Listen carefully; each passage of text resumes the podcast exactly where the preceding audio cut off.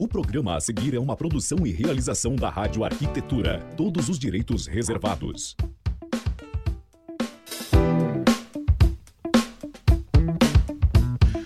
Ok, Rádio Arquitetura, Rádio das Mentes Criativas, 10 horas 42 minutos nesta manhã de quarta-feira, 2 de dezembro de 2020. Está no ar mais uma edição do programa 360 com a especialista em gestão e marketing para arquitetos e designers Renata Pena. Lembrando que você pode acompanhar a nossa programação pelo nosso site em radioarquitetura.com.br, também através do aplicativo Radiosnet e com imagens pelo Facebook, onde já estou aqui com a nossa Renata Pena. Bom dia, Renata. Bom dia, Ale. Bom dia, ouvintes.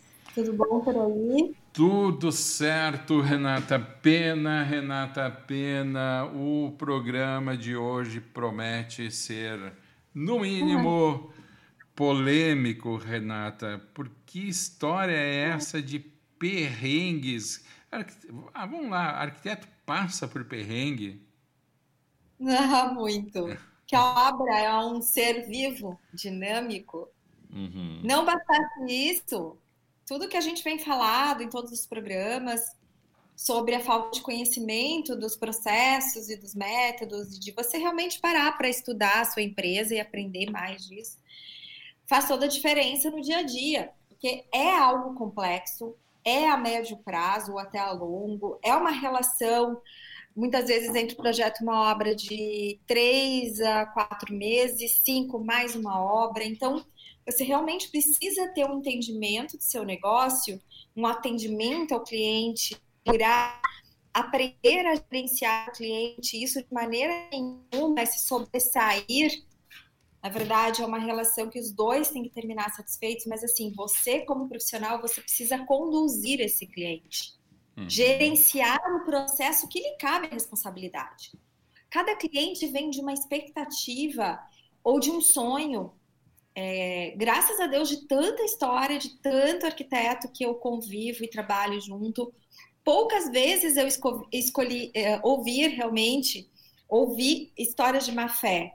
Então, assim, normalmente o cliente imagina alguma coisa quando ele está contratando um arquiteto. Uhum. E aí, a maioria desses perrengues hoje, a gente deu risada, até risada, quando a gente fala, mas eles deixam marcas durante a sua carreira e tem como evitar. Então, foi uma enquete que eu fiz no meu Instagram. Agora, esse quadro aí já vai virar fixo, o Arquiperrengue. Arquiperrengue. E... Genial. Vai virar o fixo. E eu uhum. recebi ontem muitos perrengues, muito. Trouxe alguns aqui para vocês, para a gente falar e também contar como poderia ser evitado, né? Como esse uhum. perrengue podia não ter acontecido. Então, eu trouxe uns aqui para ler para vocês e realmente disparado uh, na questão de perrengue. Uh, deixei aberto, né? Não falei se assim, ah, perrengue de obra, perrengue. Uhum. O campeão, sei lá, umas 30 pessoas me responderam, talvez ontem. Campeão foram revisões infinitas. Revisões, revisões infinitas. Infinitas. Ó, vou ler aqui na palavra das dos seguidores, porque fica mais rico, mais interessante. Claro, claro. Não lá. colocar o número de alterações no contrato e o cliente alterar 10 vezes o projeto. Cliente extremamente indecisa que mudava de ideia o tempo todo. Projetos com 500 revisões. É... Então, assim, tu vê que é, são pessoas diferentes, com, falando de uma maneira diferente. Uhum. E hum, enfim, querendo dizer a mesma coisa, né? A mesma dor. Na verdade, é uma coisa o básico, o básico bem feito é essencial. Acho que eu já falei isso muitas vezes aqui. E parece mentira, mas o problema muitas vezes começa no briefing. No briefing, né? No briefing, ah, sim, no briefing. O briefing ele é muito menosprezado, ele é muito, ah, já entendi o que o cliente quer, você, cliente nem sabe, gente. Isso é muito legal de eu não ser arquiteta. Acho que é por isso que eu consigo entrar tanto na cabeça dos profissionais. O cliente, às vezes, ele não sabe, ele gosta de um monte de estilo. Uhum. Então, tu tem que, de novo, que eu falei no início aqui, né? tu tem que conduzir ele. para as respostas que você precisa. E nessa, daí a, a arquiteta já tem problema de gestão. Cheio de coisa mal combinada, cheio de trabalho, cheio de obra mal, mal concluída, tá cheio de revisões extras. Então, ela já vem de uma ineficiência. Aí, o cliente, entra mais um cliente, entra mais um cliente, ela vai se perdendo naquele... Então, um processo diminui o outro. Daí entra um cliente novo e tu acaba pulando o briefing. Tu quer te livrar. Tu vai lá na reunião de medição e tu começa a tocar, trocar ideia. Tô descrevendo como é assim. Uhum. Tu começa lá na reunião de medição, trocar ideia. Então, tu teve a reunião de prospecção, onde o cliente chegou e falou o que, que ele queria, ele mostrou a planta, tá? e daí lá no dia da reunião de medição, tu ficou trocando ideia. E tu entende que isso é o briefing, não é? E nessa você baila. Então, assim, pode ter cliente que é louco, bipolar, que falou que queria branco, depois queria preto? Pode. Mas também o cliente é totalmente leigo quando a gente fala de arquitetura. Uhum. Se você não conduziu, se você não fez um processo, e olha só o que eu estou falando, se você não fez um processo onde ele teve que assinar sobre as decisões dele, você conduzindo, explicando. Por mais que ele diga, eu ainda não sei essa resposta. Mas se ele não tiver que se comprometer contigo já desde o briefing também, uhum. e também tem um problema nisso tudo. O cliente fecha contigo e parece que se tu levar 30 dias para apresentar a proposta, é crime errado. E no meu método de gestão, eu ensino que essa é a principal fase que precisa, a fase mais longa é a da definição. Porque depois que está tudo definido, 90, 95% dos materiais que vão ser utilizados estão definidos, você vai para o executivo, que é um trabalho totalmente solitário, intelectual, uhum. você vai para o executivo e deu, entendeu? A ideia está fechada. Tu imagina o grau de confusão e de mensagens e de conteúdos importantes que se perdem quando você está fazendo um executivo, ah, para para definir tal coisa. Tá no meio, ah, não, mas daí tem que definir para terminar essa planta. Ai, para para definir. Aí tu leva essa porteira aberta do inferno para a obra. Só que quando tu deixa essa porteira aberta do projeto para a obra, você mesmo está dando sinal assim: temos coisas a definir. Uhum. E daí o cliente muda de ideia. Então, você estimula as revisões. Uhum. Enfim, é sistêmico, né? Estipular um número de, de revisões é uma boa alternativa, Rê? É, não é a única. Uhum. Te vê como é sistêmico. Não existe fórmula mágica. Uhum. Por quê? Você estimula o número de revisões, tá bom. Só que você não faz a meia culpa. Eu não estou conduzindo o meu cliente. O cliente é leigo. Eu preciso mostrar exemplos, eu preciso fazer ele pensar, porque daí também o cliente joga. Ah, contratei um arquiteto? Ele tem que ler a minha mente. Uhum. Então, o número de revisões não resolve se você não, não resolver também essa questão do briefing e dos teus pro, próprios processos, porque daí tá, tem uma ou duas revisões, o cliente, você não entendeu, você não teve empatia, capacidade de entender o que o cliente queria. Ah, agora não, agora tá ali meu contrato, uma ou duas revisões. Então, é todo mundo satisfeito. Sim, sim. E também não. Então, assim, as revisões é uma parte, tá, Lê? Uhum. Mas ela não resolve tudo, porque se você não entendeu o que o cliente quer, você diz assim: ah, não, não dá mais para te entender, porque tinha uma revisão. Uhum. Ou, ou, acaba tendo que cobrar em separado algo que não precisaria estar cobrando em função de uma falha de comunicação, né? É, o cliente não vai ficar feliz e vai sair falando mal de você, entendeu? E outra coisa, opa, abriu aqui o Facebook, o nosso Facebook. E depois também o cliente vai ficar totalmente satisfeito. Aí o cliente vai uhum. pegar um ranço, já não vai ter o que ele quer, vai começar a tomar forma, o cliente vai estar tá insatisfeito. Uhum. Ah, horrível. Tipo, não tem cabimento, entende? Então, sempre quando eu falo que tem que melhorar os seus processos, que tem que estudar os seus processos, isso também não é copiar um processo. Teu processo vai ser diferente. Agora, uma coisa que eu aprendi atendendo escritórios de todos os, os formatos é que a fórmula mágica do briefing não se pula. Uhum. Tem que ser um arquiteto muito astuto, sabe? Que, que tipo. E mesmo assim ele pode sofrer e ter um baita prejuízo em alguma vez com um cliente que é difícil. Uhum. Então, o arquiteto já percebe, já saca, tem esse dom, tem pessoas que têm esse dom de conseguir, sem palavras, até definir o, o estilo da pessoa. E talvez você, ouvinte, está me ouvindo e diga assim, tá, para mim sempre deu certo, sempre acertei. Só que uma vez você pode pegar o maluco. Daí você também né, não tem ali dizendo, olha, aqui no briefing, você escreveu. E outra coisa muito importante, Ale, é o cliente ter responsabilidade de escrever as coisas. Como eu te disse, uhum. muitos entendem assim. Contratei um arquiteto, tá tudo resolvido na minha vida. Uhum. Não é por maldade. Eles entendem isso. Então, quando você põe o cliente para pensar e para escrever, ele se compromete também. Tu sabe, Renata, que vários profissionais que eu já entrevistei, eles falam do briefing e tal, e alguns, claro, não, nunca comentei, né? Mas alguns uh, até me contavam que o, o, cliente acaba preenchendo o briefing lá sem muito compromisso, entendeu? Lá sem muito interesse, sabe? Não, não para com a família, não para com a esposa, com o marido, ou se é solteiro, uh, vai colocando acho que o briefing é uma maneira de reduzir muito essa margem de erro, né, Renata? Sendo bem, bem, bem respondido, né? Mas olha que coisa mágica que está aí nesse processo. O cara não entende que ele é responsável 51% pelo sucesso do projeto dele. Uhum. E o arquiteto não dá esse devido peso também. Ah, sim uma coisa que eu ensino todos os meus clientes e alunos, compartilhe responsabilidades. Porque é isso mesmo. Exemplo, eu combinei, eu fiz, eu estimei, eu sou um arquiteto, não sou uma empresa de obras.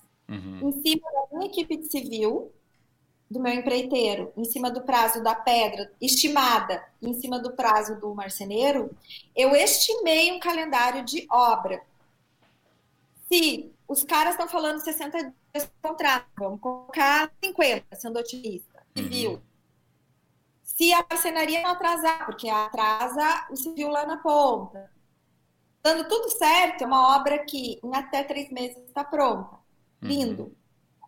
Aí o cliente tem que pagar aqueles fornecedores que entram antes. Vamos imaginar que é um apartamento de médio alto padrão, que tem toda a parte de automação. Uhum. A automação precisa estar muito alinhada com a civil e precisa entrar antes. Sim, sim. E aí, se o cliente não pagar? Não pagou, a data prevista. O cara não pagou. Ah, não. Fulano, tu entrou? Não, não, não recebi. O cara ficou de me pagar sexta-feira, não me pagou. Não fui para obra, por óbvio, né? Então, já começou a andar. Isso não é considerado hoje nesse processo. Uhum eu ensino a conduzir o cliente melhor, porque, em geral, isso não é feito em atendimento real aos clientes. Porque muito, a maioria dos arquitetos nem o seu próprio escopo entende. Profundamente, Sim. não. Profundamente a ponto de explicar e o que, que é o atendimento se não a boa comunicação. E aí as pessoas acham que o contrato é absoluto. E o contrato te ilude. Porque o contrato às vezes nem lê. E o contrato é, é para ser usado, de fato, no momento que, na verdade, a gente nunca quer que ele seja usado.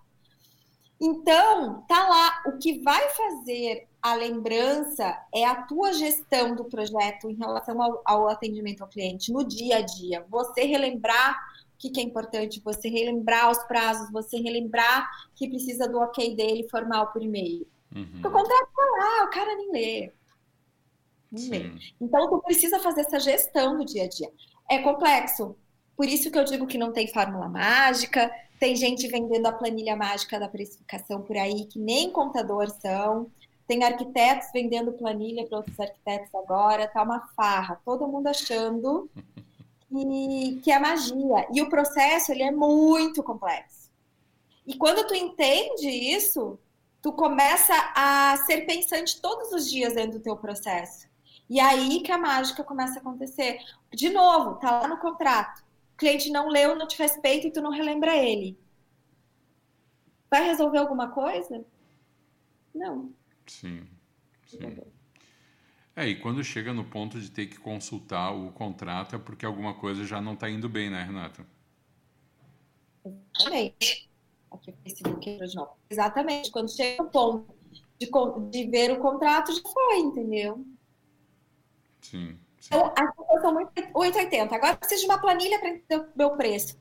Meu amor, você não vai entender o seu preço com uma planilha. Porque é seu jeito de fazer que vai dar o tempero daquela planilha. Uhum. Ah, eu preciso colocar esse contrato. Se você não tiver uma boa comunicação, um bom entendimento dos seus processos e comunicar muito bem isso com o cliente, não vai adiantar você ter isso no seu contrato. Claro que é pior não ter, por óbvio, mas não vai adiantar. Uhum, uhum. Então não existe assim a fórmula mágica, que você fala, não existe a fórmula mágica. Bom, então tal, talvez resumindo, né, o importante é ter um contrato bem embasado para usar no momento que é o momento necessário de se usar um contrato, mas dá uma atenção muito, uma muito especial mesmo para o briefing para evitar possíveis dores de cabeça e também evitar com que o processo se prolongue demais além do previsto, né? Isso. Eu tive ontem também, uh, que eu estou lendo aqui as prints, ó, a enquete, é. que foi ontem, né? Eu tive também casos de pessoas que não receberam não entregaram o projeto e não receberam. Teve uma que a última parcela, a cliente disse para ela: Ah, eu, não vou poder te pagar em curso. E não recebeu a última parcela. Não recebeu. É que assim, a gente só parou, a gente só contou um arco perrengue, mas tem mais. Não, daí eu falei para ela: diz agora que tu vai fazer um curso, que é um curso que te ensina a cobrar, que é o Além da Arquitetura, que é o meu curso. e precisa aquele dinheiro de volta. Que agora tu vai fazer um curso. Então, tu não me pagou aquela vez que tu ia fazer um curso, eu vou fazer um curso agora. Poxa. Eu respondi no, no Stories ontem para para seguidora. E, e, e, esses perrengues, né, Renata, via de regra, são sempre uh, beiram o constrangimento também, né? Porque a relação que o profissional tem com o, com o cliente é muito pessoal na maioria das vezes, né? Ah, bem chato. Mas aí que tá, a gente tem que ser cada vez mais profissional. Uhum. E isso eu contei ontem nos stories. Eu falei que quando eu criei todo esse método de gestão, não é profissional. Tem uma revisão, tem o prazo é esse, o meu prazo é esse, o teu prazo, cliente é esse, você também tem compromisso com os prazos ou o contrato expira. Quando eu criei isso, eu me lembro que um dos primeiros clientes que, quando eu fui escritório, a gente atendeu, era um presidente, um presidente de uma, de uma empresa, o cara era engenheiro, era um cara super jovem, assim, um casal na faixa dos 40, uhum. só que é engenheiro e CEO de uma grande indústria. E de família da Eslovênia, Eslováquia, alguma coisa assim. Então, uma família mais tradicional, né? Engenheiro, CEO.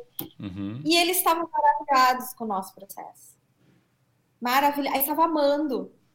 Uhum. Porque tudo que uma pessoa do bem e, e, um profissional bom que a gente gosta de atender, um executivo, quer, é uma empresa lidar com um ambiente profissional de quem entra Sim. na casa dele, não amador. Né? Então, acho que tem que se separar um pouco essa questão de, ai, mas. Né? Não, você é uma empresa e você é um prestador de serviço e você tem que ter uh, uma relação primeiro profissional, depois vão ficar amigos, que lindo, história bonita, né? Mas primeiro é uma relação profissional. E tu sabe que esses clientes pediram alguns adicionais que eu analisava, ah, quanto tempo leva esse adicional? Essa alteração, duas horas, tá bom. Eu dava, mas eu dizia que eu estava dando. Vamos fazer a alteração, entregamos daqui dois dias. É, a alteração está bonificada pelo escritório. Uhum. Um dia, eles vieram com um pedido de alteração maior. E aí eu analisei que daria oito horas ou mais. Puxa. E aí dia. eu mandei valor adicional. O que, que aconteceu? Desistiram da ideia. Sim. Sim. Na hora de valor adicional. Então, é. é isso. Mas é importante mesmo dizer que aquilo que está sendo feito a mais é um bônus, é uma cortesia, né? e que não está dentro do que estava previsto, até mesmo porque quando surge uma situação maior como essa, a, ele, a pessoa não tem como argumentar e dizer, olha, como das outras vezes tu fez? Não, eu fiz porque era realmente um, uma bonificação, né? E não porque estava previsto, né? Renata Pena, alguns algumas uh, avisos finais que, que nós temos aí para esse final de semana? Tu que é uma pessoa que nunca para, está sempre aí, né, envolvida com os teus cursos, com os teus alunos, o que, que nós temos de novidade? Eu estou entrando em férias ali pelo dia 9 e 10, estou parando de trabalhar, oh. né, 10, 11, e tem bastante coisa para estudar. Estou fazendo parte de uns mastermind bem bacana uhum. da minha área aí de cursos. E quero dizer para você o seguinte: mesmo assim, eu vou organizar uma reunião de metas. Como construir suas metas? Que, que, que valores considerar? Que, que métricas considerar para construir metas? Então, Metas 2021 vai ter essa live provavelmente no dia do arquiteto, que Olha, é dia 15 de dezembro, dia né? 15 de dezembro, dia 15 de dezembro. Então, beleza. Mantenha-nos informados a respeito disso para a gente poder divulgar aqui também. Pode deixar, combinado. Tá bom? Renata Pena, grande abraço, uma boa semana para ti, obrigado. Vamos pensar Obrigada. aí na continuidade do tema perrengues, porque né? Tem, tem mais, muito. muito mais. tem muito mais, eu mostrei só uma parte. Tá Porque bom. Mostrei um. só um. Abraço, Rê. Valeu, um grande abraço. Tá Boa semana. Essa foi a especialista em gestão e marketing para arquitetos e designers, Renata Pena, aqui na sua Rádio Arquitetura. Muito obrigado a você que nos acompanhou aqui